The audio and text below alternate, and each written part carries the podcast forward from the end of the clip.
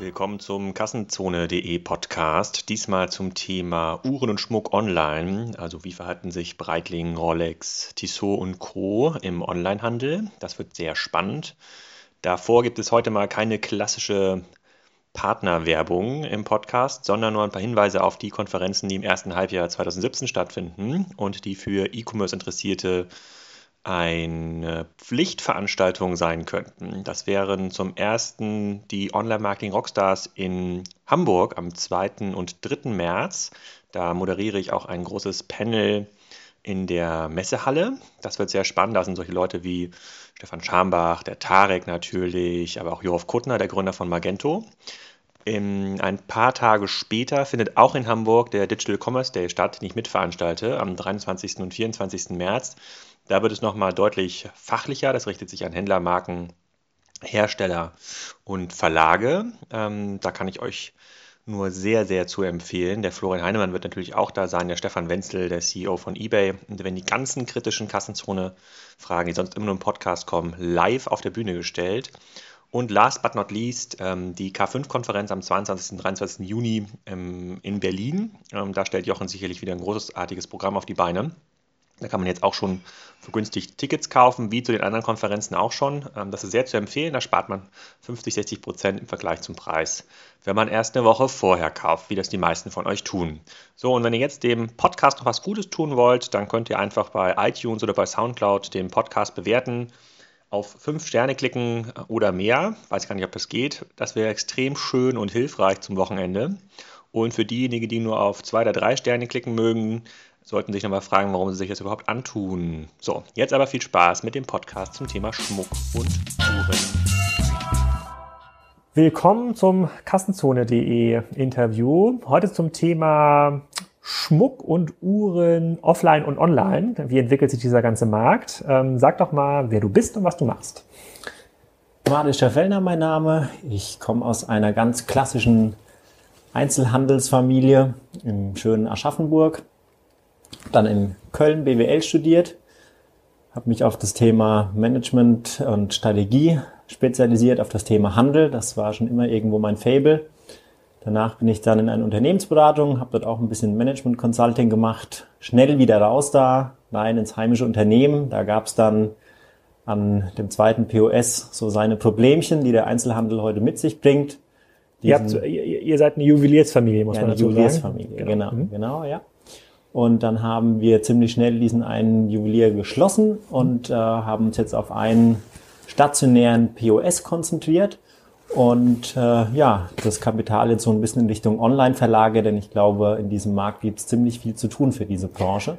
Genau, du betreibst äh, ja auch hauptberuflich mittlerweile Juweliere.de. Mhm. Ähm, da kommen wir aber später noch darauf zu sprechen, was das mhm. genau ist und was es genau macht. Wir haben ja ähm, hier im Vorfeld des Interviews auch so ein bisschen über den Markt geredet. Wir haben schon vor ein paar Monaten mal ähm, telefoniert und äh, ich mache ja bei Kassenzone immer mal wieder so Branchenanalysen. Wir haben uns mal den Optikermarkt angeschaut, äh, so Mr. Fiemann, äh, Mr. Fiemann, ja, Mr. Specs und Fiemann, was machen die eigentlich? Und Versicherungsmarkt, den Möbelmarkt, aber den Markt der Juweliere haben wir uns noch nicht so genau angeschaut, deswegen müssen wir den erstmal so ein bisschen abgrenzen.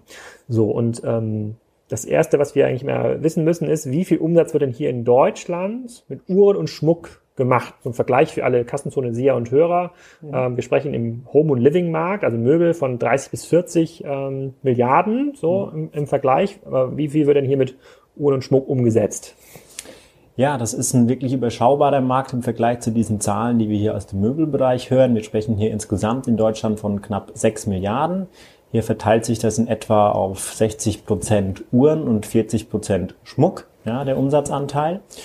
Und äh, natürlich spielt da auch ein Stück weit der Accessoire-Markt mit rein. Das wären nochmal fast vier Milliarden, die da mit reinkommen. Aber wenn wir jetzt wirklich rein Uhren und Schmuck betrachten, dann sind das in Deutschland etwa sechs Milliarden mit einem leichten Wachstum von so ja, vier fünf Prozent.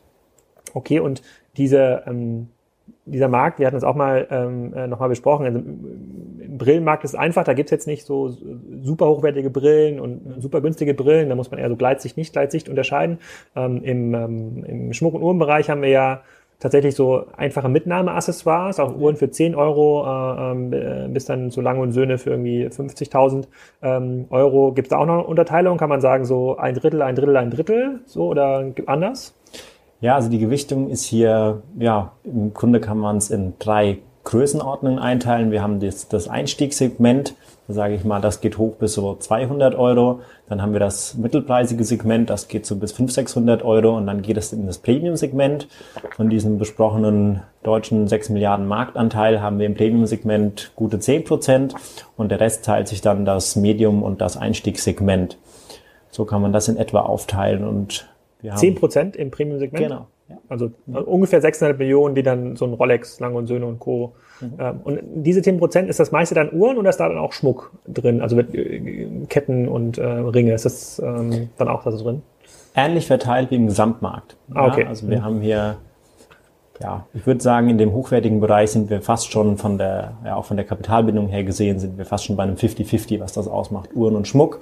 Und wahrscheinlich ist dann sogar nochmal die Uhr auch wieder ein, Ticken stärker, weil da die starken Uhrenmarken doch für erheblich mehr Umsatz sorgen. Also jedes Jahr werden die, äh, sozusagen werden die Tresore der Republik dann nochmal mit einer Milliarde äh, ähm, Schmuck- und Uhrenwert aufgeladen, was uns nachher auch nochmal in dieses, in dieses äh, äh, Pre-Loved Second-Hand-Segment ähm, bringt, weil anders als im Fashion- und Müllmarkt, ähm, sprich, sind wir hier im Premium-Segment, gehen wir ja von Wertanlagen aus. Das ist so ein bisschen tatsächlich wie Münz- oder Goldhandel, die ja ähm, das Sofa ist irgendwann wertlos, ja, und die Klamotten auch. Das wird quasi diesem, ähm, aber die Gesamtsumme an verfügbarem Vermögens in diesem Markt, in dem wir sprechen, ist wahrscheinlich sogar höher ähm, als im Fashion- und äh, im Möbelbereich. Das macht ja auch so spannend und das hat so ganz, ganz spannende Ansätze und führt das in diesen, in diesen Markt. So, und okay, der Markt ist deutlich kleiner als, äh, als Möbel, Fashion, Consumer Electronics. Okay, aber es gibt hier ja auch Hersteller und Händler. Da müssen wir uns quasi, um gleich zu diesen ganzen verschiedenen strategischen Optionen zu kommen, ja. der Akteure nochmal genauer anschauen. Ähm, Hersteller gibt es, hattest du auch im Vorfeld gesagt, gibt so äh, zwei, drei Konzerne, ne, mhm. ne, die einige Marken ähm, äh, führen und es gibt einige unabhängige äh, Marken. So, ich sag dir mal, ähm, die Marken, die ich kenne. Ich kenne jetzt mhm. so einen Breitling und Rolex. Das sind schon Premium-Hersteller, oder? Das sind die sozusagen, Premium-Hersteller. Sozusagen genau. Marken, die wenn man die jetzt einem unbedarften Konsumenten nennt, die er irgendwie kennt und wo er es auch so einordnen könnte, ja, 5.000, 10.000 Euro äh, ähm, geht da schon. Was ist denn so eine Marke wie so ein Omega oder äh, Tissot? Ich glaube, ich habe zu Hause noch eine Uhr von ähm, Tissot. Ist das auch eine relevante Marke in diesem Markt oder muss man eher sagen, naja, das ist eher so ein ist eigentlich gar keine richtige Marke, ist mehr so wie eine Eigenmarke, wie so ein H&M, Tom Taylor und, und, und Co. Ja, die Grundstruktur teilt sich in die Konzerne und die unabhängigen Hersteller. Die Konzerne, das sind die Hauptplayer, die Swatch Group, der Richemont-Konzern und äh, LVMH, die Louis, Vuitton Moet Hennessy-Gruppe. Das sind die drei Hauptakteure auf der Konzernseite. Bei den Unabhängigen, du hattest schon zwei ganz wichtige genannt, das Thema Breitling, das Thema Rolex, auch Patek Philippe im hochwertigen Bereich, sehr, sehr wichtig, auch ein unabhängiges Familienunternehmen. Chopin hier an dieser Stelle auch noch zu nennen, es sind schon wirklich namhafte, große Hersteller, Player, die hier noch in der Unabhängigkeit sich befinden. Kleinere Schmuckhersteller finden natürlich äh, oftmals auch im, unter dem Dach der Caring Group oder jetzt auch zunehmend wie Bulgari zum Beispiel äh, bei Louis Vuitton dann Schutz unter diesem Konzerndach und innerhalb dieser einzelnen Konzerne, vielleicht bei Swatch äh, sprechend, da deckt man wirklich dann Segmente von bis ab, ja, also von den 50.000 Euro Lang- und Söhnenuhren bis eben zur Tissot und die einzelnen Marken sind aber innerhalb der Konzerne schon sehr straff geführt und sind durchaus noch nennenswerte eigenständige Marken, ja. Mhm. Und die, ähm, ich habe so ein bisschen das Gefühl, also klar, wenn ich jetzt beim Juwelier, wenn ich mal in der Innenstadt bin mhm. und, vor so ein, und, vor so einem Fenster stehe, also mit vielen Marken kann ich gar nicht so viel, äh, kann ich gar nicht so viel anfangen. Es gibt irgendwie Marken, die gefühlt eher so in Lübeck-Travemünde beim Juwelier mhm. äh, liegen, so Urlaubsmarken, ja, und dann gibt es quasi Marken wie so Omega oder Konzern, äh, Konzernmarken, die finde ich quasi bei jedem äh, bei jedem ähm, ähm Juwelier. Geht es den allen so gleich gut oder sehen wir äh, in, dem, in, in diesem Markensegment ähm, erhebliche Unterschiede in der Fähigkeit, äh, die Uhren eigentlich in den Markt abzusetzen? Absolut, das sind sehr, sehr große Unterschiede in der, ja, in der Absatzfunktion. Das hat in dem wirklichen Premium-Bereich, über die Uhrenmarken sprechen, in den letzten Jahren war da der, ja, das Battlefield äh, China, wer sich in China und im Großraum Asien eben wirklich positioniert hat. Der hat dort unglaubliche, ja, Angebote abgeben können und hat einfach dort die, die Brand sehr, sehr viel stärker entwickeln können, als das Marken getan haben, die sich auf den europäischen und nordamerikanischen Markt konzentriert haben.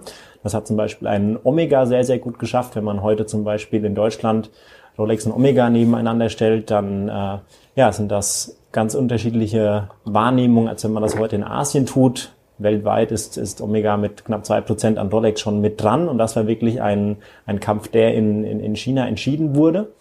Und ähm, das hat auch die Konzerne ein bisschen aufgeteilt. Das hat die Swatch Group sehr, sehr gut hinbekommen. Die Richemont Group äh, muss da noch ein bisschen seine Hausaufgaben machen. Doch jetzt im Moment ist es schon fast zu spät, denn der asiatische Markt hustet ein bisschen. Die Antikorruptionsgesetze haben das Nötigste getan.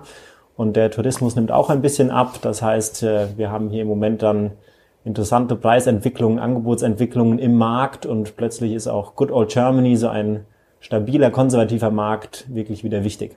Mhm. Und ähm, okay, verstehe ich. Also da gibt's quasi in der Markenführung, da werden wahrscheinlich dann so kleinere Marken, die ähm, nicht so eine sozusagen so eine hohe Bekanntheit haben, auch im Markt oder auch in China oder in Asien grundsätzlich nicht als differenzierende Marke gelten, wahrscheinlich erhebliche Probleme haben. Ähm, aber wie ist das denn bisher? Das ist ja eine eher neuere Entwicklung. Ne? Das sind Absolut. ja äh, China, Asien, USA, also dieses ganze Expansionsgeschäft da aus der Schweiz heraus. Ähm, ähm, das hat sich wahrscheinlich in den letzten fünf, sechs Jahren so intensiv mhm. entwickelt. Ähm, die was ja viel spannender ist, auch nochmal zu sehen, ich kenne ja diese Uhren oder hochwertigen Produkte, auch Schmuck, kenne ich ja immer noch vom Juwelier. So, und ähm, da ist auch mal wichtig zu verstehen, wie ist denn da die Branchenstruktur? Also gefühlt hat jedes Dorf so ein Juwelier, ja, mhm. und der hat immer irgendwie teure Ringe und, und teuren Schmuck. Ähm, wir haben das in den anderen Märkten, äh, in anderen Branchenanalysen bei Kassenzone so ein bisschen rausgearbeitet, dass eigentlich fast bei jeder Branche es da so eine stationäre Konsolidierung gibt. Den geht es zunehmend schlechter. So bei Juwelieren könnte man jetzt, wenn man so ganz oberflächlich drauf schaut, sagen, na ja, das ist ja so ein Produkt, das wird nicht so oft gekauft, das muss man irgendwie vor Ort ansehen, da geht es ja um Eheringe, so Geschenke. Ähm, wie geht's denn der Handelsbranche in dem ja. Bereich?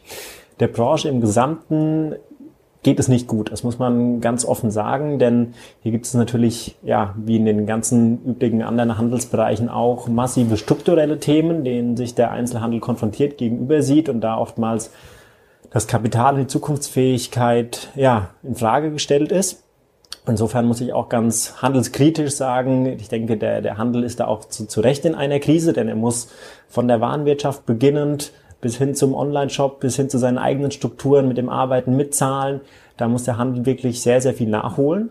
Wir haben im Moment ja knapp 9000 Geschäfte in Deutschland, die sich mit äh, dem Thema Uhren und Schmuck beschäftigen. Das wird in den nächsten Jahren sehr, sehr drastisch abnehmen. Das Aber dazu auch gehört auch so ein Bijou Brigitte. Genau, von bis. Da reden wir jetzt wirklich über den Gesamtmarkt an dieser Stelle. Ja. Mhm.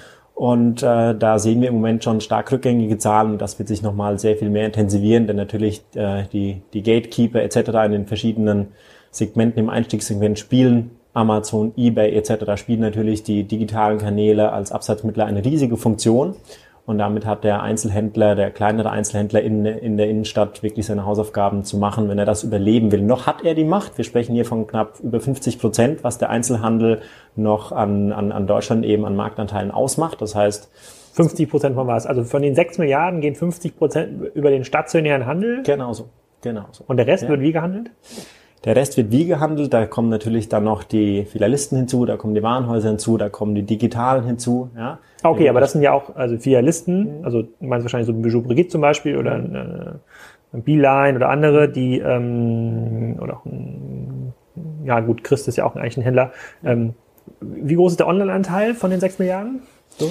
Von den 6 Milliarden würde ich im Moment mal sagen, roughly, es gibt da wirklich noch wenig gute Zahlen. Wenn, dann sind die auch meist auf den Uhrenmarkt konzentriert. Über den Schmuckmarkt gibt es noch ganz, ganz wenig Analysen.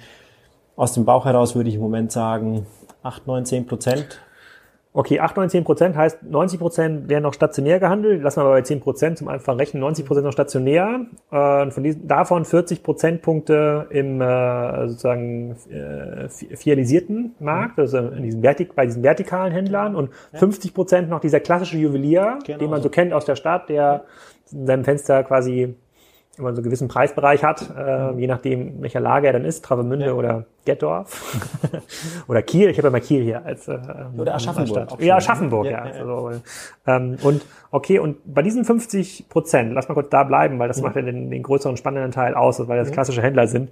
Ähm, Wie muss man sich das denn vorstellen? Also so einen, ich stelle mir so einen Juwelier vor, der hat da gibt es quasi den Eigentümer, die Eigentümerfamilie, ein bis zwei Mitarbeiter maximal. Ähm, und ähm, dann kauft er sich so ein, zwei Mal im Jahr Ware ein oder reserviert sich irgendwie Ware im Schmuck- und Uhrenbereich. Mhm. Ähm, und wie viel Umsatz macht denn der? Was bleibt denn da so über? Ist das noch ein sehr, sehr attraktiver Markt, wo man so jedes Jahr noch mal eine Villa rausverdient, weil man so gut Lange- und Söhne-Uhren verkauft hat? Oder ist das ein eher unter Druck stehender Markt, weil ähm, die Margen eben noch nicht mehr so gut sind? Ja, wir haben hier in den letzten Jahren natürlich immer wieder ja, einen diesen Margendruck hinzubekommen. Das heißt, die Wareneinsätze sind äh, intensiv gestiegen. Wir können hier ziemlich klar unterscheiden. Also wir haben einen, einen Großteil dieser, ich sprach vorhin von 9000 Betrieben, die diese knapp 50 Prozent ausmachen. Davon ist ein Großteil ein Löwenanteil. Diese 9000 Betriebe sind mhm. die 50 Prozent? Mhm. Achso, und dazu kommen nochmal weitere Verkaufsstellen äh, der vertikalisierten Händler. Genau. Okay, gut. Ja. Hm?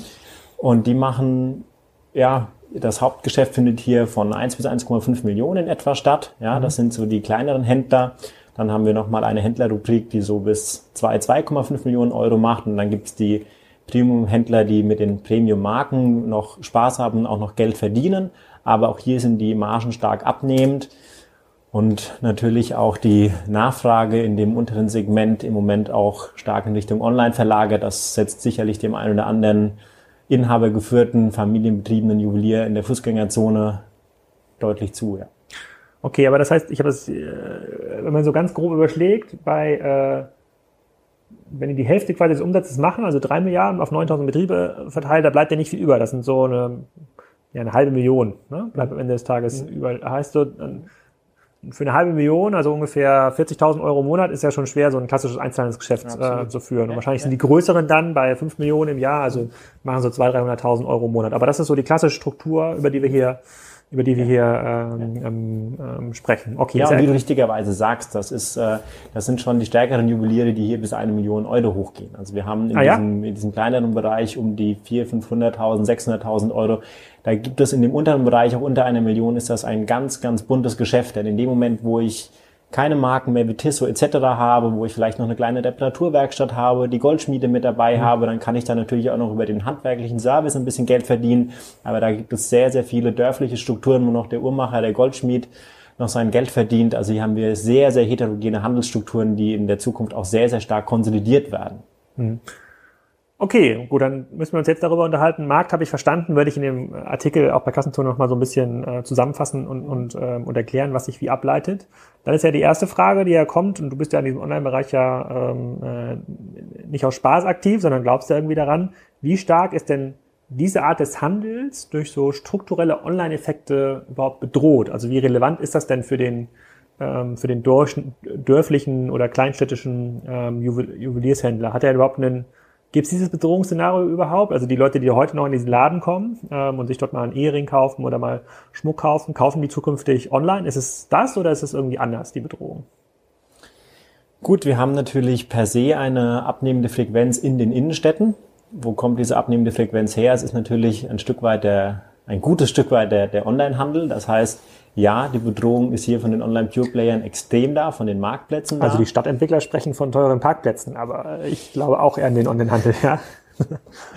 ja, da, da stimme ich gerne zu und ja. äh, wir sehen ja die Umsätze, die sich heutzutage hier auf Amazon bewegen, die sich auf eBay bewegen oder die natürlich auch von äh, starken Herstellern, äh, die sowohl im Einzelhandel begonnen haben zu vertikalisieren, das heißt eben direkt an den Endkunden zu gehen, auch in äh, kleinen Städten wie ein Thomas Sabo, wie ein Pandora, das sind alles Hersteller, womit der sage ich mal, der klassische Multi-Channel-Retail in der Vergangenheit auch noch schön Geld verdient hat. Sobald diese Marken stark genug waren, sind sie natürlich auch in den Handel vertikalisiert. Und diese Entwicklung, die wir natürlich irgendwo im Offline gesehen haben, die sehen wir genauso im Online. Starke Hersteller vertikalisieren das Geschäft auch im digitalen Bereich. Und dann teilt sich der Markt an der Stelle natürlich schön zwischen den Marktplätzen und den vertikalisierten Herstellern auf. Und somit bleibt dann am Ende des Tages von dem Kuchen für den Einzelhändler gar nicht mehr so viel übrig. Und dann ist es auch mit der Villa am Ende des Jahres schwierig, dass es wirklich ein hartes Geschäft geworden hat, draußen Geld zu verdienen. Ich habe immer mal ähm, gehört, aber das mag falsch sein, dass äh, solche Unternehmen wie so ein Breitling oder ein Rolex explizit ihre Uhr nicht online verkaufen wollen. Tun sie das mittlerweile? Also hat Rolex einen eigenen Online-Shop, wo ich dann die aktuelle Kollektion kaufen kann? Man muss hier ein bisschen äh, die Marktentwicklung der letzten Jahre äh, betrachten. Äh, Chrono 24 hatten wir schon kurz angesprochen, Chronext, Montredo, das sind alles Unternehmen, die aus dem, ich nenne es ganz bewusst, den Sekundärmarkt, äh, man nennt auch Pre-Loved Watches, also dieser, dieser Sekundärmarkt. Gebraucht-Uhren. Gebraucht ja, um es ganz klar zu benennen, ja. das muss alles emotionalisiert werden in dieser Ja. Welt. Ja? Das heißt ja auch nicht Pre-Loved Car, das heißt Gebrauchtauto. Oder wie Mercedes sagt, die jungen Sterne. Ja, okay. Kann man machen, ist, äh, ist okay. Aber gut. Pre-Loved, okay. Aber gut, man muss fairerweise sagen, dadurch, dass es ja ein Wertartikel ist äh, in diesem ähm, Pre-Loved-Bereich, dann lass mal, bevor wir quasi zu Rolex Online oder zu Breitling Online kommen und Lernstrategien, dann mal kurz ähm, erzählen, welche Player gibt es quasi im Online-Markt. Es gibt Chrono24 und äh, Chronext, ähm, quasi Plattformen, die auch mit erheblichen Umsätzen, du hast dir im Vorgespräch gesprochen von mehreren hundert Millionen, die so ein Chrono24 Genau, also umsetzt. Chrono 24 ist aktuell mit den Zahlen, die sie veröffentlicht haben, auf der Noah Conference bei knapp 750 Millionen. Aber das ist kein Eigengeschäft, also im Grunde genommen alles nur Vermittlungsgeschäft. Das eigentlich wie, ist- ein- wie ein Ebay eigentlich, ne? Perfekt. Das ist genau ein reines Vermittlungsgeschäft. eBay und äh, Chrono24 haben sich auch lange Zeit äh, mit 95% Marktanteil zu zwei diesen Markt aufgeteilt. Weltweit? Weltweit. Ja. Und ähm, das, ist, das ist das Schöne an diesem Markt. Das ist tatsächlich ein weltweiter Markt, den sich hier diese Marktplätze gegenüber sehen. Und ähm, ja, da kamen natürlich neue Player mit in diesen sehr lukrativen Markt. Der wird weltweit auf fast 30 Milliarden geschätzt, was dieser Pre-Loved Gebrauchtuhrenmarkt ausmacht. Und das äh, hat natürlich in den letzten Jahren unglaubliches Kapital angezogen, ist eine unglaubliche Dynamik im Markt. Ähm, man setzt sich hier aber Wie natürlich ist da das, äh, das Gebührenmodell? Also dann ist Chrono24 dann genauso wie eBay, so 2, 3, 4, 5 Prozent Transaktionsgebühren. Relativ günstig. Also das sind dann Pauschalen, wo man im Jahr gerade mal 50 Euro zahlt, um dann dort zum Beispiel als Händler seine Ware einstellen zu können. Also hier setzt man ganz klar in der Strategie auf Wachstum, Wachstum, Wachstum und damit man eben möglichst viele Händler und Ware gewinnt, macht man hier die Eintrittsbarrieren auf der Kostenseite extrem niedrig. Okay. Ähm, ja, ich überlege gerade diese, wie oft wird denn so eine Uhr gehandelt? Also sind diejenigen, die sich neue Uhren kaufen, beim Juwelier, hoffentlich bei dir ja auch ähm, vor Ort im, im Laden, verkaufen denn ihre Uhren? Also sind viele in diesem Handelsgeschäft aktiv? Weil ich habe jetzt immer verstanden, die meisten sind eigentlich Sammler, die horten eigentlich, so wie Münzsammler ja auch. Und es gibt zwar diese, da ist der Sekundärmarkt auch noch groß, aber die werden gar nicht primär gehandelt, wenn die Leute ihre Sammlung vervollständigen. Ist das hier ein bisschen anders? Also nutzen, sind viele private Käufer auch Händler, die dann bei einem Chrono24 oder bei ähm, anderen Plattformen wie eBay das Ganze dann handeln? Ja, hier findet schon ein, ein kultureller Wandel statt. Also die Uhr in den letzten 20, 30 Jahren wurde gekauft, wurde in den Tresor gelegt und wurde dann äh, ganz romantisch an die nächste Generation weitergegeben. Heutzutage mit den Lebenszyklen, die eine Rolex oder eine Omega, ein Breitling, die eine hochwertige Uhr hat oder auch eine Tissot, das sind natürlich Produkte, die haben einen sehr, sehr langen Produktlebenszyklus. Und da macht es natürlich auch Sinn, eine Uhr mal zu verkaufen, sich eine neue Uhr zu kaufen. Das ist, das ist kurzlebiger geworden. Ja, das heißt, äh, auch auf privater Seite, äh, ja, gönnt man sich mal eine neue Uhr, dann wird oftmals eine alte Uhr verkauft. Und das sind natürlich dann genau diese Modelle, denen sich Chrono24 bedient, wo Händler aber eben auch genauso äh, viele, viele einzelne Privatleute ihr Produkt ähnlich wie bei eBay einstellen und äh, ja, dann diese Liquidität nutzen, sich vielleicht eine neue Uhr kaufen oder dann vielleicht auch ein neues Auto, die Urlaubsreise finanzieren. Also es ist an der Stelle ein bisschen Romantik verloren gegangen und das ganze Thema gewinnt natürlich auch so ein bisschen mit dem Flucht in das Sachtkapital. Ja, also es ist fast zum Wertaufbewahrungsmittel geworden. Spielt ähm, Amazon eine Rolle in dem Markt? Amazon spielt im Einstiegsbereich eine Rolle, im High-End-Bereich äh, gibt es dann, gab es jetzt die ersten Meldungen in der letzten Basler Messe, das ist unsere große Messe in der, in der Schweiz, einmal im Frühjahr im Jahr, wenn die großen Einkaufsmessen stattfinden. Da hat sich wohl Amazon dann auch schon gezeigt, man will in diesen Bereich rein. Nur hier sind natürlich durch den äh, selektiven Konzessionärsvertrag, durch selektive Vertriebsvertragsbindungen mit den Herstellern, sind diese, ja, Ja, gut, aber das könnte, aber, aber diese Verträge kommen ja vom Hersteller. Das heißt, der Hersteller kann ja jederzeit an Amazon verkaufen. Absolut, genau. Okay, und dann äh, lassen wir noch mal ganz kurz bei Chrono24 und, und äh, ähm, hier die andere Plattform Chronext. war Chronext bleiben. Ja. Ähm, wenn dort Gebrauchtuhren gehandelt werden, dann liegt es ja relativ nahe aus Plattformsicht, darüber nachzudenken, dann will ich ja den Kunden, die informieren sich ja sowieso schon über Rolex und Breitling und was auch immer, Lange und Söhne Uhren auf meiner Plattform, will ich ihnen eigentlich auch neue Kollektionen anbieten. Kann man die da auch kaufen? Weil ich war jetzt lange nicht mehr drauf, aber ich hatte das Gefühl, dort werden auch viele neue Uhren angeboten. Also das Angebot ist auf jeden Fall äh, ähm, ähm, da. Ähm, ist das, sind das Angebote, die auch von Händlern kommen, wie zum Beispiel dir, oder ist das, ja. oder ist das quasi eigenes Angebot, äh, was die dann einkaufen? Danke, dass du den Punkt nochmal rausarbeitest. Das ist ein ganz, ganz wichtiger Punkt.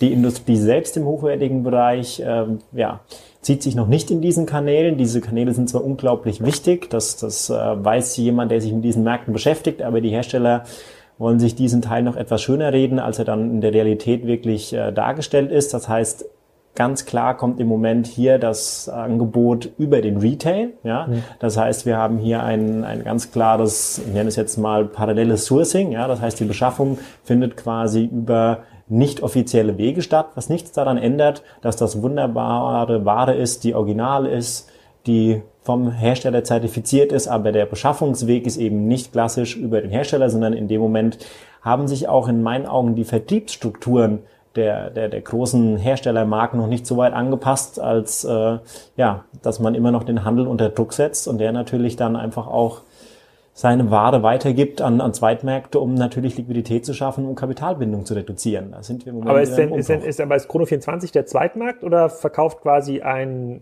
Juwelier genau. an seine Uhr an, keine Ahnung, an irgendjemand im Ausland, der dann das bei Chrono24 wiederum einstellt und dann ist die neue Rolex auf einmal ähm, dort. Sowohl als auch. Aber, sind alle Wege denkbar. Ja. Okay, aber aber ein, Rolex selber oder Breitling, das gut, das sind die genau, Premium-Marken oder ja. aber auch ein Tissot würde seine Uhren nicht an, äh, an den Amazon verkaufen oder? Ähm? Es beginnt jetzt langsam. Wir hatten gerade einen intensiven, äh, guten Austausch mit der Uhrenfirma Casio. Casio mhm. ist ja auch nochmal ja einen Ticken unter Tissot einzuordnen. Hier differenziert man die Modelle. Das äh, wird dann oftmals so gehandhabt, dass die etwas teureren Modelle um die 350, 400, 500 Euro, die finden dann im Einzelhandel noch statt. Und die günstigeren Modelle, die werden dann oftmals auch schon ganz gezielt auf Amazon eingesetzt. Das heißt, ja, in diesem Einstiegssegment beginnen jetzt auch die Konzerne und die, ja, gut geführten Marken auch hier diese Vertriebskanäle für sich natürlich zu nutzen. Das wächst jetzt so langsam in die Branche rein von dem Low-Price-Segment. Und hat von, hat von denen jemand schon einen eigenen Online-Shop? Ja, das ist bei den größeren Herstellern, bei den namhaften Herstellern gibt es eigene Online-Shops, auch hier oftmals, äh, wie vorhin schon erwähnt, vertikalisiert. Mhm. Es gibt wenige Konzepte, die da den Einzelhandel mit einbeziehen. Und, ähm, da kommen wir später nochmal dazu. Aha. Da fällt mir auch eins ein, was äh, im Einzelhandel da, okay. äh, äh, da aktiv sind. Okay, also nur sozusagen zu schauen, wer die Akteure sind. Es gibt ja. quasi die Juweliere, die Handelsakteure, 9000 plus die vertikalen ja. ähm, Ketten und Bijou Brigitte wird sicherlich auch einen eigenen Online-Shop haben. Mhm. Zumindest kann man nicht erklären, warum das nicht der Fall sein sollte. Und dann gibt es diese Online-Plattformen, die jetzt so ein bisschen reinkommen in diesen Markt und ich selber bin ja der Überzeugung, dass auch ein, äh, dass sich jeder eigentlich online über, insbesondere über solche Produkte informiert und es mega viel Sinn macht, äh, da auch online dieses Angebot ähm, ähm, anzuzeigen. Ähm, wie, bleiben wir, mal, bleiben wir noch kurz bei diesen kleinen Händlern. Äh, in, in den klassischen Konsumgüterbereichen, also jetzt zum Beispiel Haushaltswaren oder, äh, ja, lassen wir mal Haushaltswaren, ja, so Pfannen, Töpfe und Co. Mhm war es in der Regel so, dass durch diesen steigenden Online-Anteil der stationäre Anteil ja gesunken ist. Das heißt, der kleine Händler in der Stadt, Kiel, ja, im Haushaltswarengeschäft, hat gemerkt so, hm, Mist, ich kann nicht mehr so viele äh, Breckle, Fissler, WMF-Pfannen ähm, verkaufen über meinen Laden. Äh, wie löse ich das? Ich verkaufe den Kram selber über Amazon ähm, und, äh, ähm, und eBay, ähm, um dann einfach ein bisschen Zusatzumsatz zu machen und mal schauen, wenn der Hersteller dann kommt und mich anmeckert, äh, dann kann ich ja mit dem Kartellamt drohen, weil mir dürfen mir die Vertriebswege nicht beschränkt werden. Mhm. Ähm, ist es dort, ist das bei den kleinen Juwelieren, die du auch kennst ne, ähm, und mit denen du auch sprichst, ist das dort der Fall? Also richten die sich auch so online aus oder gibt es da andere Konzepte, sowas wie Eigenmarken? Ja? Ein Juwelier könnte ja auch versuchen, mit anderen Juwelieren zusammen neue Marken zu schaffen. Was ist da so die gängige Mitigierungsstrategie? Da muss ich auch hier wieder leider sehr handelskritisch antworten, denn da versucht der Handel irgendwo ganz reaktiv Antworten zu finden. Das heißt, er macht sich mal sein eBay-Konto, sein Amazon-Konto und er versucht dann irgendwo seine Produkte natürlich auch selbst einzustellen. Er versucht sich dann seinen, oftmals seinen eigenen Online-Shop zu bauen. Er versucht irgendwo natürlich äh, Absatzwege zu organisieren. Aber das sind natürlich Bemühungen, die in dieser Art nicht fruchten können, weil wir natürlich hier ein ganz anderes Maß an Professionalisierung haben und er noch dazu eben auch von der technischen Infrastruktur her gar nicht das leisten kann, was ihm dieses zukünftige Ökosystem des Handels, wie ich es so gerne nenne, das, das kann er gar nicht leisten, denn seine Warenwirtschaft schafft es nicht, die Bestände zu matchen. Er, er stößt hier eben einfach auch auf eigene strukturelle Grenzen, indem er solche Plattformen bespielen will, aber dann eben mit der manuellen Arbeit bis hin zum Päckchenpacken gar nicht hinterherkommt. Also er will in dieser Welt mitspielen, er weiß, dass das überlebensnotwendig ist, aber A fehlt da ein Stück weit das Kapital, weil er einen gewissen Kostendruck hat und B fehlt ihm einfach auch das Know-how. Also das ist äh, sehr, sehr schwierig. Mhm. Dann ist meine, wir haben eine Frage vergessen zu Amazon. Bei den Konsumgütermarken oder auch bei diesen ganzen Accessoire-Bereichen, Smartphone äh, ähm, und auch Tablet, sehen wir, dass sozusagen neue Marken entstehen, auch über Marktplätze wie sind Amazon. Ne? Also es kann keine Ahnung, oder generell haben Marktplätze eine extrem starke, starke Kraft, Marken zu bauen. So Contorion hat zum Beispiel Stier, ja, ähm, Amazon baut ganz viele Eigenmarken. Es entstehen Eigenmarken à la Kawaii oder auch äh, KW Commerce oder Anker entstehen bei Amazon. Im Uhrenbereich kann ich mir das so im Premium-Segment noch nicht so gut vorstellen, so für diese 40, 50.000 Euro Uhr oder auch für die 2.000 Euro Uhr in diesem mittleren Segment kann ich es mir eigentlich schon ziemlich gut vorstellen, wenn es dort innovativere Anbieter gibt, die ihre ähm, Produkte entsprechend darstellen, wo man sagt so, hm, eigentlich ganz cool, das Feature-Set dieser Uhr, ähm, das würde ich auch gerne mal, gerne mal kaufen. Gibt es das da schon? Also entsteht das?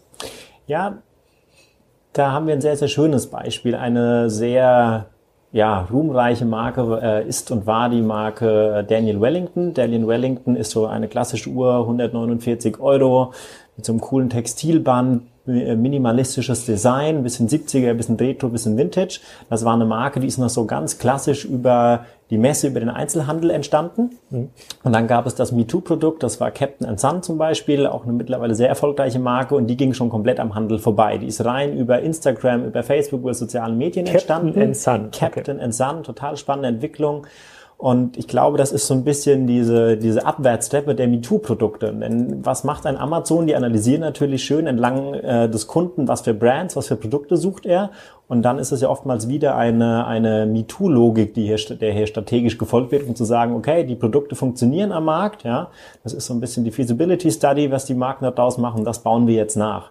Und ich glaube auch, dass das ein Stück weit die Antwort ist, warum das denn im wirklichen High-End-Luxus nicht funktioniert. Denn Luxus hat was mit Innovation zu tun und nicht mit Abgucken. Und äh, ich glaube, da, da trennen sich so ein Stück weit die Welten. Und ja, gerade auch im, im, im Schmuckbereich haben wir viele, viele Marken gesehen, die ja aus, als Eigenmarken entstanden sind, die vertikal entstanden sind. Ähm, da haben viele ähm, ja, größere Händler, die, die sich auch in eigenen Online-Stores, wie zum Beispiel Intime24 und so weiter, die, die in Stuttgart große Lagerhallen gebaut haben, die haben dann auch versucht, Eigenentwicklungen zu machen. Die haben dann teilweise in Thailand und China selbst produziert und wollten ihre Eigenmarken an den an den Mann bringen. Also ja, auf, auf Einzelhandelsebene sind hier viele Eigenmarken entstanden. Dann gab es wirklich komplett Eigenentwicklungen, die über soziale Medien und Netzwerke entstanden sind als, als, als neue Brands, die auf ganz neuen äh, Wegen daherkamen. Gehört diese Slowwatches auch dazu? Slowwatches äh, kann ich persönlich zu wenig einordnen. Muss ich passen, sorry.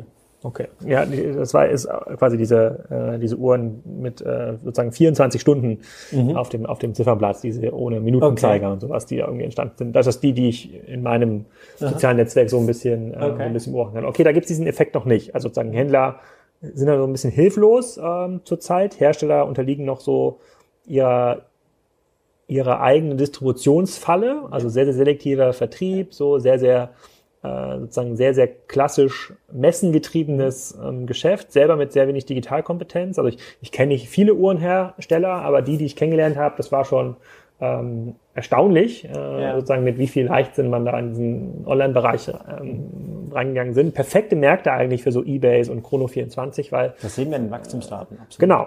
Ja. Und weil die natürlich auch auf diese mangelnde äh, Sach- und Methodenkompetenz natürlich super aufsetzen können ne? und sich ja. entsprechend jetzt die, ähm, die Reichweite schaffen, auch den Kundenlogin schaffen. Ich glaube, so ein Chrono24 ist mit, wenn die noch ein bisschen Werbekampagnen machen, kann das so der genau. zentrale Online-Juwelier werden. Die Leute würden es wahrscheinlich sogar, äh, sogar glauben. Ja, ein schönes ähm. Beispiel auch wieder aus dem hohen Norden, uhrzeit.org. Das sind auch ein paar total innovative Uhrzeit.org, das klingt wie so eine, so eine SEO-Bude. Ja, total spannend. Die haben ursprünglich diese Domain eigentlich nur gekauft, um möglichst genau die Atomzeit anzuzeigen. Und plötzlich haben sie dann da von DKNY über Gucci die ganzen Markenprodukte angefangen zu verkaufen, haben jetzt den eigenen Store in, in, in Hamburg mittlerweile, der sehr erfolgreich läuft und das ist auch wieder mal so ein schönes Beispiel, wie dann plötzlich ein neues Format entsteht, wenn alte Formate zu langsam sind. Ich glaube, das sind auch so die zwei Szenarien, die wir sehen können. Mhm. Packt das der Handel irgendwo, dann muss er sich extrem wandeln, dann muss er total agil werden. Da hat jeder irgendwo so seine Sorgen, dass das klappen könnte. Und dann entstehen eben neue Formate. Das ist eines davon.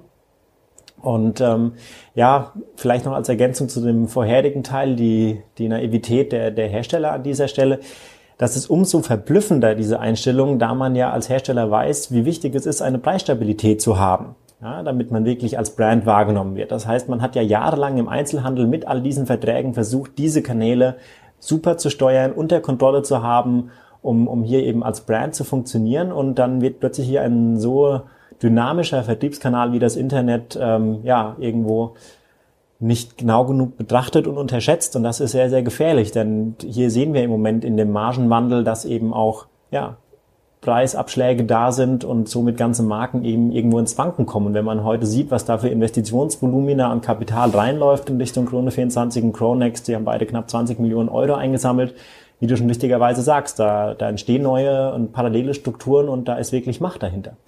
Und ähm, bevor wir jetzt nochmal äh, auf juweliere.de konkret zu sprechen kommen, mhm. gibt es denn generelles Absatzprobleme im Thema Uhren? Also ich selber ja, in gleich eins Betrachtung hab, trage gar keine Uhr mehr, weil ja, ich äh, sozusagen die Zeit ja immer sehe auf dem, auf dem Notebook oder auf dem, mhm. auf dem, äh, auf dem Smartphone. So, und ich habe es auch noch nicht so als Wert- oder Schmuckgegenstand ähm, erkannt oder kann es mir gar nicht in dieser Form leisten. So. Mhm. Dann würde ich auch gerne die Breitling haben, ja, dann einfach richtig. Okay. Ähm, Gibt es generell ein Absatzproblem oder haben wir weltweit oder auch ähm, regional eigentlich noch stabile Uhrenabsätze? Auch hier wieder ganz wichtig die Differenzierung im Low-End und im Mittelsegment haben wir massive Absatzprobleme. Da sehen wir auch, wie gesagt, dieses Juwelierssterben, wie man es fast schon überspitzt formulieren äh, kann. Hm. Und im Premium-Segment haben wir in den letzten Jahren ja eine Art Sonderkonjunktur. Das wirkliche Premium-Segment, damit meine ich jetzt Produkte über 5000 Euro, da werden wir aktuell als Sachkapital äh, wahrgenommen, die Produkte und der Einzelhändler hat damit einen guten Traffic. Er hat nach wie vor steigende Umsätze. Wenn man die richtigen Brands hat, die irgendwo diesen Werterhalt noch suggerieren können, dann hat man in den letzten Jahren eigentlich ein freudiges Geschäft. Man hat ein Stück weit am Tourismus, auch an dem asiatischen Tourismus in Deutschland. Viele, viele Asiaten kaufen gerne in Deutschland oder in der Schweiz natürlich das, das äh, Product Made in Germany, Made in Europe, ja. Und ähm, in diesem Segment können wir uns noch nicht über Nachfrageprobleme beschweren. Okay, gut. Da, gut, da ist auch wahrscheinlich schwierig festzustellen, was die konkrete Absatzmenge angeht, wenn man diese Sondereffekte mit dem Tourismus und Asien hat. Du sagst es. So, also momentan erinnert mich dieser Markt so ein bisschen an diesen äh, Briefmarken- und Münzmarkt, der sozusagen hat das ja. halt dieses Alterskohortenproblem. So, es gibt ja. halt die Jüngeren wachsen da nicht so richtig rein. Das heißt, mhm. man muss mit den Älteren äh, mehr Geld verdienen. Und ich kann mir das auch im Uhrenmarkt so ein bisschen vorstellen, mhm. ähm, dass das, äh, dass das so ist und auch die Leute halt weniger Uhren tragen und du dann damit ohne Sondereffekt einfach netto Rückgang haben müsstest. Mhm. Aber äh, ist wahrscheinlich bei diesen niedrigen Gesamtmarktvolumina auch schwer rauszumessen, muss man Absolut. sagen. Das Zahlenmaterial Aber, ist auch, wie gesagt, aufgrund der Strukturen okay. wirklich schwer belastbar. Okay, also ignorieren wir mal diesen Effekt und sagen, Uhrenkonsum bleibt stabil. Ja. ja. Und äh, dann überlegen wir uns mal, ähm, äh, was, was du mit juweliere.de oder mit eurem Konzept für diesen Markt machen kannst. Kannst du da ein bisschen was zu erzählen? Also was ihr dabei euch, was ihr euch dabei gedacht habt und ähm, wie sich das auch entwickeln soll? Mhm. Ja, wir sehen natürlich die verschiedenen Vertriebskanäle, die bearbeitet werden müssen. Und um, du sprachst es selbst vorhin schon an, jetzt mal im ersten Schritt das, das Digitale als Informationskanal zu nutzen. Das heißt, sich vielleicht auch vor dem Kauf im stationären Handel einfach digital abends auf dem Sofa liegen, mit dem iPad zu informieren. Auch dazu muss ich ja quasi die komplette Logik eines Online-Shops schon aufsetzen und kann nur noch den, den Checkout hinten, das Payment ausschalten. Am Ende des Tages brauche ich alle Produktmaterialien, Preismaterialien, Informationen, Produktbeschreibungen. Das sind alles die Themen, die wir jetzt schon aktiv angehen. Und das schafft eben, wie wir es äh, gesehen haben, der, der singuläre Einzelhändler, der singuläre Shop nur sehr, sehr schwierig, da das einfach ein sehr aufwendiges Prozedere ist. Das heißt, wir haben jetzt in den letzten Jahren eine wunderschöne Datenbank aufgebaut, wo wir auch eng mit den Herstellern gemeinsam äh, mit den Marketingabteilungen schauen, welches Bildmaterial, welches Textmaterial, was können wir denn hier wirklich auch online verwenden und arbeiten da sehr, sehr branchennah auch eben mit dem Hersteller und mit dem Einzelhändler, um hier gemeinsam zu überlegen, wie können wir denn jetzt zumindest mal für die nächsten Jahre ein Geschäftsmodell aufsetzen, das funktionieren kann. Im Moment wollen wir und äh, müssen wir uns eben auch an diese Verträge halten, an diese selektiven Vertriebskanäle. Das heißt, das Sourcing wollen wir ganz sauber über den Hersteller machen und wir wollen auch auf der Einzelhandelsseite eben als wirklicher Dienstleister ihm die Möglichkeit geben, dass er sich für ein kleines, überschaubares Geld einen Informationskanal und vielleicht auch im zweiten Schritt einen Verkaufskanal eben, ja,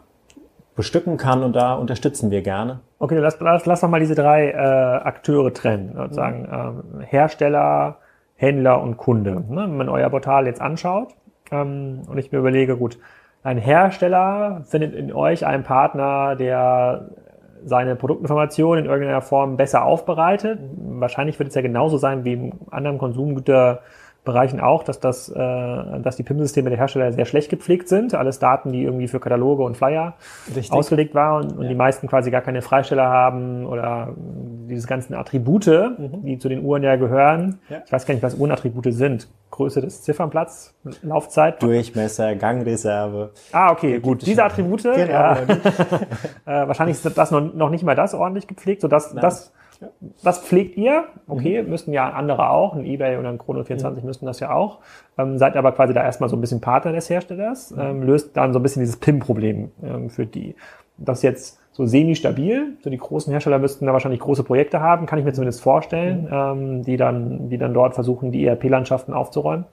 Und ähm, für den Händler löst ihr heute das Problem, dass er mit seiner Ware online auffindbar wird. Das heißt, ähm, wenn über euer Portal ein Kunde eine Uhr kauft, kauft er die eigentlich bei dem Händler. Muss, ja. er, muss er auch vor Ort beim Händler dann sein oder kann der Händler den verschicken über euer Portal? Ja, da greife ich vielleicht nochmal zurück auf das, auf das Thema Christ. Das war für uns irgendwo auch ein, ein wunderbarer Business Case, den wir uns sehr genau angeschaut haben. Wenn ich heutzutage in eine Christ-Filiale gehe und das Zifferblatt ist jetzt nicht genauso anthrazit, wie ich mir das vorgestellt habe, dann kann ich mir schon am POS überlegen, möchte ich das jetzt nach Hause geschickt bekommen oder möchte ich das dann morgen wieder im, im POS abholen. Ja? Das heißt, dieses Thema Multi-Channel, das im mittleren Segment wichtig ist, das ist auch genau dieses Asset, was wir hier ansprechen äh, für, den, für den Einzelhändler, den wir betreuen im hochwertigen Bereich. Und hier haben wir den USP für den Einzelhändler A, dass er eben alle seine Produkte online zur Verfügung stellen kann und dann in Richtung Endkunde gedacht, dass wir ihm eine wirkliche Multi-Channel-Fähigkeit lösen.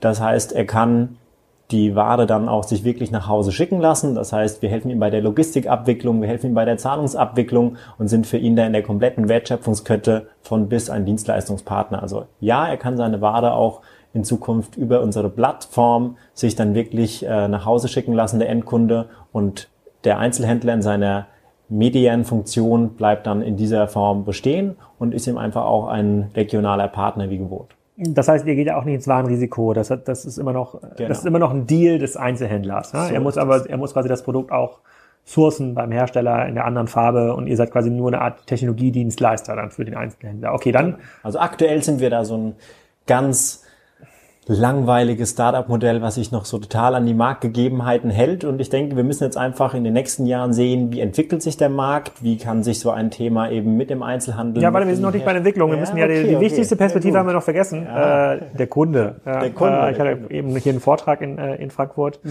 Ähm, äh, wir können heute diese Räume auch nicht nennen, weil die mussten wir bezahlen. Wir, wir nennen nur gesponserte Räume. Äh, die, ähm, ich war halt da beim Vortrag erzählt, so dass die, die einzige sinnvolle Fokus, auch für Online-Geschäftsmodelle, muss sich immer am Kundeninteressen ausrichten, also für den, der zahlt. Also entweder verdienst du Geld mit, äh, mit den Herstellern oder, oder Händlern, dann muss sich das an deren Interesse irgendwie ausrichten, dann müsste in irgendeiner Form ein Technologielieferant werden, ja, ein, ein Online-PIM für, für Uhren und Schmuck. Ihr konzentriert euch ja auf Uhren, ne? oder, oder Schmuck genauso wichtig? Für uns sind Uhren natürlich wichtig, weil hier noch eine sehr, sehr starke Nachfrage herrscht. Aber der Fokus ist für uns auch wirklich auf dem, auf dem Bereich Schmuck. Wir wollen das mhm. irgendwo so 60-40 aufstellen. 40 Prozent Uhren, 60 Prozent Schmuck.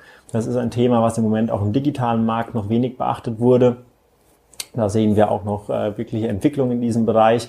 Und vor allem ist es auch ein, das preisunsensiblere Produkt. Äh, das ist ein emotionales Thema. Es ist nicht so rational vergleichbar wie eine Uhr. Also wir sehen hier auch im Schmuck noch wirklich den Reiz und wie du richtigerweise sagst, Endkunde, was will der Endkunde? Der Endkunde ist in diesem wirklichen Premium-Bereich noch nicht so digital affin, wie er noch werden wird. Das heißt, es äh, geht ja um das Thema Vertrauen. Wenn ich irgendwo 8000 Euro in die Kasse lege, dann möchte ich natürlich sicherstellen, dass ich äh, meine zwei Jahre Garantie habe, dass ich ein Originalprodukt habe und dass ich einfach weiß, wo kommt diese Ware her. Das heißt, der Einzelhändler hat hier immer noch eine vertrauensbildende Funktion, ganz maßgeblich. Und das ist auch ein Thema, diese Karte kann er im Moment noch sehr, sehr gut spielen. Noch, noch. Also noch, noch. ich glaube, hier reden wir nicht über, ob sich das mal auflöst und jemand ähm, mit ausreichend treuern Systemen auch diese Sachen online kauft. Ich meine, sogar Vitra verkauft mittlerweile relativ gut Möbel online. Da, gehen, da reden wir auch über vierstellige, teilweise fünfstellige Warenkörbe. Ne? Also gut, das ist der eigene, der, äh, der Hersteller selbst ähm, verkauft. Da. Deswegen glaube ich auch, dass Kunden auf der Rolex.de Seite ähm, kaufen würden, ohne, ohne mit der, ähm, ohne, ohne, ohne, ohne mit Augen, Augen zu zwinkern. Ähm, aber dieser, dieses Kundeninteresse, ne? ähm, wenn man sich das so überlegt, ähm, und überlegt, wo kommt eigentlich der Traffic her für so eine für so eine Plattform? Seid ihr dann eigentlich darauf angewiesen, dass Leute das über soziale Netzwerke, Instagram, Google konkret Uhren suchen, die dann, wo ihr dann ranken müsst in eurem äh, äh mit eurem Portal, um diesen Traffic irgendwie weiterzuleiten? Oder gibt es andere, schlauere, stabilere ähm, Traffic-Kanäle, um diese Plattform zu befüllen? Hier muss man sich einfach sehr, sehr intelligent vernetzen. Im Moment haben wir noch den großen Vorteil, dass viele, viele Hersteller neben ihrem eigenen Online-Store, wo sie gerade die ersten Gehversuche machen, viele Hersteller betreuen wir auch und sehen, was dort die Probleme sind. Man, man baut dann für teilweise siebenstellige Beträge den eigenen Online-Shop und der ist fast äh, konsumentenfeindlich. Ich habe jetzt gerade wieder einige Shops angeschaut, wo ich dann gefühlt zwölf Klicks gebraucht habe, bis ich zum Produkt bekomme.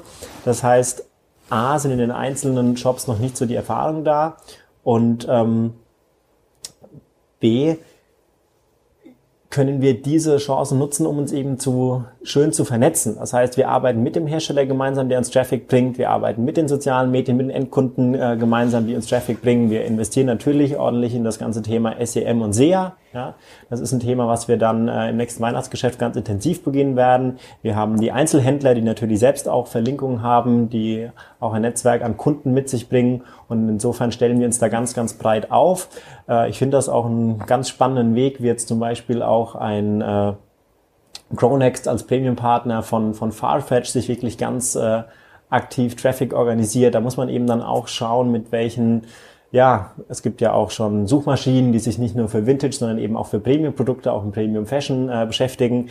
Welchen Partnern schließt man sich da an, um hier eben den, den Traffic zu generieren? Und äh, wie du richtig rausarbeitest, wie können wir dann hier diesen Traffic natürlich, den wir als Juweliere.de generieren, nicht nur für uns, sondern auch für unsere Partner generieren? Das ist ein total heterogenes Thema, das wir da angehen. Hm, verstehe ich. Okay. Ich verstehe quasi, dass ihr mit eurem Portal quasi Probleme von heute löst. So, mhm. ich habe da noch so ein paar Ideen für die äh, für die Zukunft. Aber lass mal kurz bei heute bleiben. Ja. Wenn heute so ein Breitling und Rolex auf einen äh, Chronext oder Chrono 24 guckt, finden die das gut oder finden die das bedenklich? Das sind total gemischte Gefühle. Natürlich ähm, wird dort Absatz generiert, den sie aktuell auch wirklich brauchen. Aber sie haben natürlich riesige Bauchschmerzen, weil sie dort definitiv nicht ihren UVP sehen. Also wir haben dort im, im Schnitt äh, eine, eine Rolex um 11 Prozent günstiger bei Neuware aktuell. Wir haben dort bei äh, weiten Marken wie IWC, Breitling teilweise 15, 18 bis 20 Prozent. Würde ich diese 11 Prozent auch bekommen bei einem Rolex-Händler stationär, wenn ich da verhandle? Gut verhandelt, Barrabatt 3 Prozent, tief in die Augen geschaut könnte Ihnen das bei dem einen oder anderen vielleicht passieren. Ja. Okay, ja, okay, okay, okay, gut. Aber 11 Prozent und bei den anderen Breitlingen war, hattest du gesagt, 15 bis 18? Teilweise 15, 18, 20 Prozent, wo wir dann hier schon die Ware im Digitalen sehen. Da merken wir dann, dass der Hersteller Bauchweh haben muss, wenn er auf diese Plattform schaut. Da hat er den UVP gar nicht mehr im Griff. Mhm, okay. Also das könnte auch eine, also heute müssen sie viel absetzen, weil ihnen sozusagen China so ein bisschen weggebrochen ist. Ob das morgen noch, ob sie es morgen noch akzeptieren, ist eine eine andere, andere Frage. Ähm, okay, dann, dann, wir sind hier unter uns. Angenommen, morgen kommt dir ein Juwelier entgegen, äh, der noch, auch noch nicht bei, auf eurer Plattform ist. Äh, der macht vielleicht eine Million. Ja. ja? Genau in dieser Größenordnung 60-40 Schmuckuhren mhm. in Kiel. ja, schöner Zufall. Das ist ein, ja, äh, Was rätst du dem, wenn er sagt so, Mario, sag mir doch mal, hier online wächst irgendwie, ich verstehe Amazon und eBay nicht und äh, äh, ich habe hier weniger Traffic. Mhm. Was ist quasi der konkrete Rat an diesem Jubiläum? Ja, da gibt es einen, einen wunderbaren äh, Slide, der auf dem Handelskongress in Berlin von, von, von Google gezeigt wurde. Und das war diese Gleichung, Erlebnis ist gleich Mensch plus Technik. Und ich glaube, das ist das, was der Handel auch für die Zukunft schaffen muss. Er muss ein Erlebnis bleiben. Und das heißt, wenn ich heutzutage mir die Arbeit mache, das Auto teuer parke in der Innenstadt, ist ja sehr teuer geworden, das Parken, hast du entdeckt? Ja, ja. ja. Wenn, der wichtigste Grund, und das Wetter. Das Wetter ist natürlich auch ein Grund, warum das nicht mehr so klappt, ja. Also Tiefgarage 5 Euro, Regenschirm 10 Euro. Ja. Also bin ich endlich beim Einzelhändler, dann bleibt es nicht nur bei der Tasse Espresso, das muss dann wirklich eben auch ein Fachhändler sein, das muss ein Servicezentrum sein, das muss wirklich ein Erlebnis sein. Das finde ich zeigt heute ein Klobetrotter oder andere oder dort macht Outdoor äh, Shopping Spaß, wenn ich mal die Kletterschuhe in der Wand ausprobieren kann. So muss eben jede Branche seine Antwort im POS finden. Was macht das Erlebnis aus? Das ist bei uns ein greifbar der Uhrmacher, der Goldschmiedemeister vor Ort. Da schaffen wir einen kulturellen Mehrwert. Das macht Spaß, glaube ich, zu uns in den Einzelhandel zu kommen. Und ähm, gleichzeitig hat aber dieses Erlebnis eben auch eine technische Komponente. Ich glaube, ich nehme heutzutage einen modernen Einzelhändler, der all diese Strömungen überleben will, den nehme ich nur ernst und den nehme ich nur als kompetent wahr, wenn er mir natürlich dann auch abends äh, aus dem aus der Hosentasche auf dem mobilen Endgerät sein Produkt präsentieren kann, die Verfügbarkeiten mir anzeigen kann, damit ich auch weiß, wenn ich mich hier in die Innenstadt quäle, dass ich dieses Produkt mit der mit dem gelben Zifferblatt, das du ansprachst, wenn ich diese Breitling dann so genau suche, dann will ich die natürlich auch wissen, ob er die vor Ort hat. All diese Themen sind dann technische Themen, wo wir eben helfen. Und ich glaube, wenn wir dieses Setup so sehen, dann ist das eine, ja, eine mögliche Strategie, ganz abstrahiert gesprochen, wie wir in Zukunft noch überleben können. Ja, also ein guter Rat will wahrscheinlich 1000 von diesen 9000 okay. Juwelieren. So, wenn ich, also wenn ich ganz ehrlich äh, ähm, bin, also wer kann sich das leisten? Wer hat, wer hat möglicherweise auch noch eine ausreichend attraktive Lage und äh, auch die, vielleicht sogar über diesen Zugang zu einem Goldschmied. Ja, ja. Ist, ich sehe es halt so ein bisschen wie äh, andere Einzelhandelsstrukturen.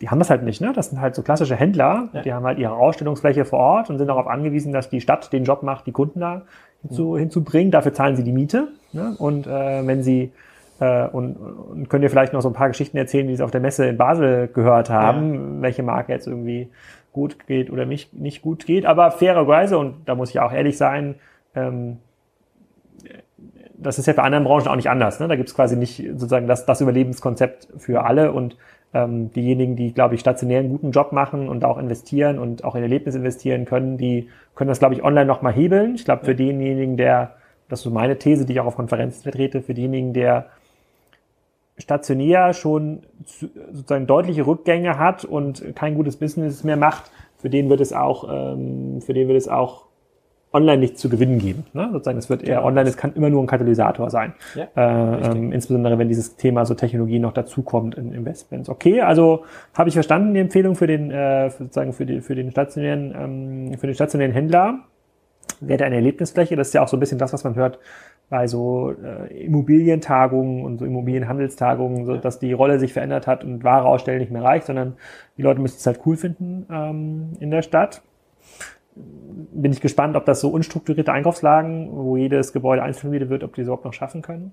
Dann ist die Frage, wenn du so einen so eine Marke triffst, ich glaube, so ein Rolling Breitling, äh, Rolex Breitling, die, die haben eine relativ gute Idee, wie sich ihr Business irgendwie entwickeln kann, aber eine von diesen Marken, die jetzt nicht so präsent sind, nehmen wir mal so ein Kronosfest, da hatten wir auch so ein bisschen drüber geredet, ähm, die ja auch sagen werden, hm, ja, es gibt dann online, haben wir so ein bisschen diesen Preisverfall bei Chrono24, bei Juwelieren, hm, ja, sind wir eigentlich ganz gut vertreten, versuchen wir noch zu ex expandieren. Äh, aber Marius, was können wir denn online machen, um dort zu gewinnen? Was sagst du denen? Bei welcher Marke war es jetzt nochmal? Chronoswiss war das. Bei Chronoswiss, Chronoswiss ja. Also eine Marke, ja. Ich glaube, die verkaufen ja so Uhren im Bereich 5.000 bis 12.000 Euro, so grob. Kommt so in dieser Range kommt das irgendwie, äh, kommt irgendwie hin. Ähm, wo er sagt, ja, das sind schon richtige, werthaltige ähm, ähm, Produkte. Sollten Sie jetzt anfangen, online zu handeln vielleicht? Unbedingt. Das sind definitiv Marken. Man bildet sich ja ein, äh, dass ein Luxusprodukt so definiert ist, dass äh, die Nachfrage höher ist als das Angebot. Nur dann ist ja ein Preispremium wirklich rechtfertigbar. Und ähm, das ist jetzt nicht die komplizierteste äh, Grafik in der Ökonomie. Das trifft nur auf ganz, ganz wenige Marken zu. Also Fakt ist, dass auch in diesem ganzen Premium-Luxus-Segment oftmals ja, das Angebot deutlich höher ist als die Nachfrage. Das ja. heißt, äh, wir brauchen Absatzkanäle. Ja, ein Angebot höher, höher, als die Nachfrage ist nicht der Grund für das Luxusprodukt, das ist der Effekt. Ja, genau. So. Ja, danke für die Einordnung, aber so, so wird das, so wird das Preispremium argumentiert. Ja. Mhm. Und ähm, ich denke, um wir müssen Thema, so sein wie Apple. Ja, ja richtig, richtig, genau. Und ähm, genau das ist auch die, die, ja, die Möglichkeit, die Kronoswiss nutzen muss. Äh, nutze deinen eigenen Kanal, nutze jeden Absatzkanal, den du irgendwie bekommen kannst. Also stell deine Uhren von mir aus auch auf Amazon rein, wenn dort der Kunde unterwegs ist und er dort das Produkt sucht, äh, do it. Also da muss man, glaube ich, ein bisschen die Hemmschwellen abbauen und muss jeden möglichen Absatzkanal nutzen, um da den, den Kunden einfach mit einem, mit einem guten Produkt zufrieden zu Gibt es schon Marken, so auch so aus dem Premium-Segment, so über 5.000 bis 10.000 Euro, die das schon machen heute?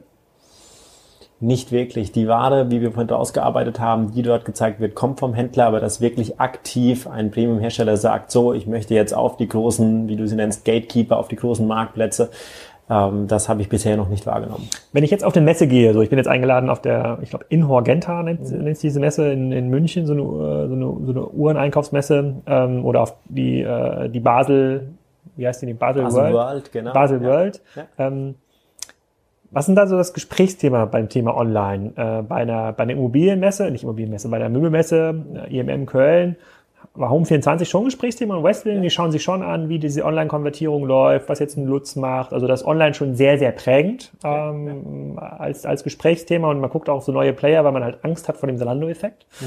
Ähm, ja. Und wie ist das denn im Uhrenbereich? Also ist das ähnlich ängstlich oder ist das überhaupt ein Thema, was sich Leute anschauen? Gut, da muss man nochmal ein Stück weit differenzieren zwischen Uhren und Schmuck. Im Uhrenbereich haben wir natürlich durch die starken Plattformen, wie wir sie schon benannt haben, uns viel intensiver mit diesem Thema auseinandergesetzt. Das heißt, da ist diese... Chrono 24 macht auch gar keinen Schmuck dann, nur Uhren? Ja, jetzt neuerdings hat man jetzt im Oktober, also wirklich äh, ganz, ganz frisch äh, mit Jewelry 24 begonnen. Mhm. Wir, sind, wir sind sehr gespannt, wie sich das Thema entwickeln wird. Ähm, der Markt ist da, definitiv. Ähm, das heißt, ja, man, man ist schon über den Schritt hinweg zu sagen, äh, ob ja, das Thema relevant wird, sondern wann wird es relevant. Und ähm, man versucht natürlich Strategien zu finden und das ist auch die große Chance, die wir aktuell sehen, im Moment eben sich den Markt ganz genau anzuschauen, zu sagen, was sind aktuell die Spielregeln, wie können wir uns an diese Spielregeln bestmöglich anpassen, um hier ein Stück weit äh, Traffic zu organisieren, Geschäft zu machen und ähm, das ist ein, eine mögliche Absatzkanal äh, und die Hersteller versuchen ihre Wege zu gehen, die fragen sich dann, nehmen wir den Einzelhandel mit, nehmen wir nicht mit, ist der Einzelhandel für uns repräsentativ, kann er ähm, ja unsere Logistik hier äh, mit auffangen etc. Also da wird viel drüber nachgedacht. In meinen Augen wird sogar viel zu lang und viel zu intensiv drüber nachgedacht. Man müsste einfach mal machen, einfach mal loslegen, denn äh, Money can't buy experience. Ich muss eben auch hier in diesem Bereich meine Erfahrungen machen und ich glaube, im Moment ist das so eine Art Schockstarter. Man weiß, man hat in den letzten Jahren Multi-Channel, Omni-Channel, diese ganzen Buzzwords hat man sich äh, mit, mit, mit totgeschlagen. Äh, man, man weiß, was zu tun ist, aber es wird wenig getan. Und es wird oft, gehen solche, oft gehen ja solche Initiativen ja auch von ähm, großen Händlern aus. Ja. Ähm, gibt es in dem Jubiläumsbereich, also von dem, du hast ja gesagt, es gibt 9000 äh, äh, ähm, POS, ja? ja, ja. Ähm, Gibt es da so ein, zwei größere Händler, die, ich hab, Wempel, kann, ist das so ein Name? Ist das nicht so ein großer Absolut. Händler, ähm, die da relevant sind? Christ ist ja in diesem genau. so Medium-Bereich ja. aktiv, aber gibt es in diesem hochpreisigen Bereich, gibt es da große Händler, die große Umsatzmengen äh, ähm, konsolidieren?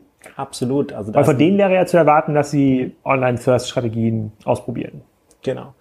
Das ist äh, allen voran Bucherer zu nennen. Bucherer mit dem seit jeher sehr, sehr starken Tourismusgeschäft mit dem Hauptsitz in Luzern. Da sind vorne dann Parkplätze für ganze Busse, wo der China-Tourismus hingekarrt wird. Ähm, dann in Deutschland äh, die Firma Rüschenbeck, auch hier in Frankfurt sehr, sehr stark vertreten, gerade hier äh, ja, egal ob in der Innenstadt, am Airport, das ist äh, in, in ganz Deutschland eine sehr, sehr starke mhm. Kette geworden, auch äh, ja, wirklich relevant geworden für das, für das Thema Wempe. Also das sind so die, die großen Filialplayer. Was Wempe, machen wir in Umsatz? Reden wir, reden wir auch schon über neunstellige Umsätze dann? Das ist selbst an einem, an einem starken POS hier in, in, in, in, in einer Großstadt, in einer Metropole reden wir von dreistelligen Millionenbeträgen in einem POS in einer Großstadt. Also ah, das ah, ja? sind wirkliche Volumina, die da geschoben werden. Ah, krass. Mhm. Und kommt was da, von denen? Genau, also an digitalen Strategien haben wir bisher noch nichts dergleichen gesehen. Also das ist ein ähnliches Zuschauen wie auf der Herstellerseite ich hoffe, es wird nicht zu lange gewartet, denn es muss jetzt wirklich gehandelt werden. Ja, sehr cool. Dann, äh, ähm, äh, ich glaube, ich hoffe, wir haben nichts vergessen, so zu, äh, auch nicht zu, auch zu nicht zu deiner Plattform. Das äh, werde ich jetzt sehr, sehr, sehr gespannt weiterverfolgen und bin immer gespannt. Äh, ich bin ja zum ersten Mal auf so einer Uhr- und Schmuckmesse dann im, äh, im Februar wieder so die Stimmungslage ist und sozusagen wie weit Händler und Hersteller bereit sind, so diesen Digitalbereich zu ähm, zu investieren. Momentan ist, glaube ich, noch ein Traumszenario für so Chrono 24 und Co., weil alle so in der Schockstarre sind und es genau. nicht bewerten können, ihnen die Fähigkeiten auch fehlt, äh, sozusagen da hinterherzukommen. So, also eigentlich eine gute Möglichkeit auch für die zu vertikalisieren und so ein großer Händler dann auch zu werden. Ähm, mal schauen wie sich das entwickelt und wie da so die Stimmung ist. Ähm, an dieser Stelle erstmal vielen Dank für deine Zeit und deine Auskunftsfreude ähm, zu diesem Markt. Ich muss ja nachher mal sehen, wie ich das dann zusammenfasse und äh, nochmal so niederschreibe, damit man so ein bisschen so ein Gerüst hat für die äh, ähm, für das Zahlengerüst. Ähm, also Titel könnte dann sein ähm, Juweliere online, äh, noch nicht. und äh, dann wünsche ich dir auf jeden Fall schon mal viel Erfolg mit deiner äh, mit deiner Plattform und äh, eine erfolgreiche äh, Digitalisierung dieser Branche. Ja. Ja, danke auch für deine Zeit. Ich meine, die Messe München hat jetzt gezeigt, dass sie die, die richtigen äh, Redner einlädt, ja, um sich mit dem Thema auseinanderzusetzen. Und ähm, ja, wir sind da guter Dinge auch mit juweliere.de. Wir sind im Moment auf einem guten Weg. Wir haben viele Händler, die Spaß haben, die merken, dass dieser Kanal für sie einfach Mehrwert bringt, dass viele Kunden in den Laden kommen und das sind äh, nicht mal die 35-Jährigen, das sind gerne auch mal die 55-Jährigen, die dann gesagt haben, Mensch, wir haben euer Online-Schaufenster gesehen, wir haben bei euch die Verfügbarkeit genutzt. Das hat uns total Spaß gemacht. Das, das, das merken wir sehr positiv, dass das Feedback eben am POS stattfindet und darauf aufsetzen jetzt mit äh, diesen starken Händlern auch eine starke juweliere.de Marke aufzusetzen und dann wirklich hier Traffic zusammenzubringen und dann, sage ich mal, mittelfristig zu schauen, wie wir uns an diese Märkte anpacken, wie wir die anpassen müssen und wie wir die Geschäftsmodelle hier entwickeln können, wie es uns ein Pfahlfetschen der Mode vorgemacht hat. Das sind alles so Themen, mit denen wir uns täglich auseinandersetzen und äh, Macht Spaß, wir freuen uns drauf. Danke für deine Zeit. Dankeschön.